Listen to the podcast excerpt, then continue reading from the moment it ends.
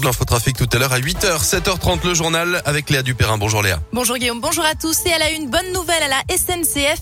Les syndicats ont levé le préavis de grève prévu pour ce week-end. Ils réclamaient notamment des hausses de salaire et parlent d'avancées significatives, notamment sur la majoration de primes. Notez que des difficultés sont tout de même à prévoir aujourd'hui sur l'axe sud-est avec un TGV sur deux en moyenne.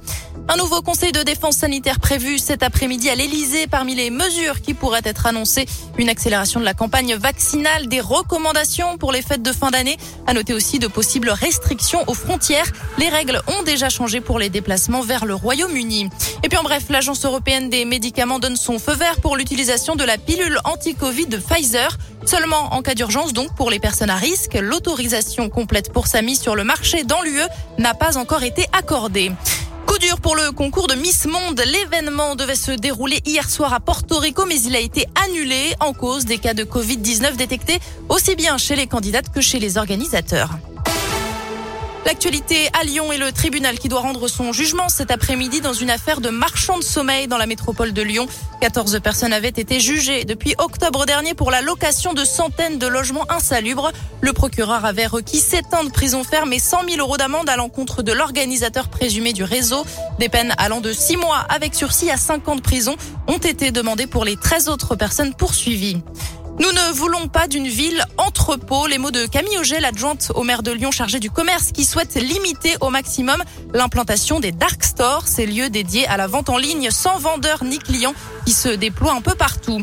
Une trentaine de rues seront piétonnes ce week-end à Lyon. La mairie renouvelle l'expérience La Voie est libre demain, samedi et dimanche. Ça concernera une, en partie les premiers et deuxièmes arrondissements en presqu'île ainsi qu'une partie du quatrième et du septième arrondissement, notamment aux abords de la place Gabriel Péry dans le quartier de la Guillotière. Allez, on passe au sport et du foot avec les derniers ajustements pour Lyon, la Duchère. Dans deux jours maintenant, le club amateur accueillera au stade Balmont l'AS Saint-Etienne pour le compte des 32e de finale de Coupe de France de football. Quatre divisions séparent les deux clubs. C'est donc un derby attendu pour les Duchérois qui veulent créer l'exploit malgré leur manque d'expérience. Les joueurs ont travaillé dur pour mettre toutes leurs chances de leur côté. Et selon leur entraîneur, l'entraîneur de Lyon, la Duchère, Nicolas Lebellec, l'équipe sera au rendez-vous. J'ai un groupe qui est très très jeune, donc euh, dès, dès le tirage au sort, euh, bah, ils sont focalisés parce que c'est un événement pour eux. Pour euh, dans leur vie, ils n'ont jamais eu l'occasion, pour la plupart, de d'être confrontés à une équipe de Ligue 1 en, en 32e. Donc beaucoup d'excitation, mais malheureusement, on a, ça nous a fait, je pense, échouer dans nos derniers matchs de championnat parce que mentalement, c'était c'était difficile.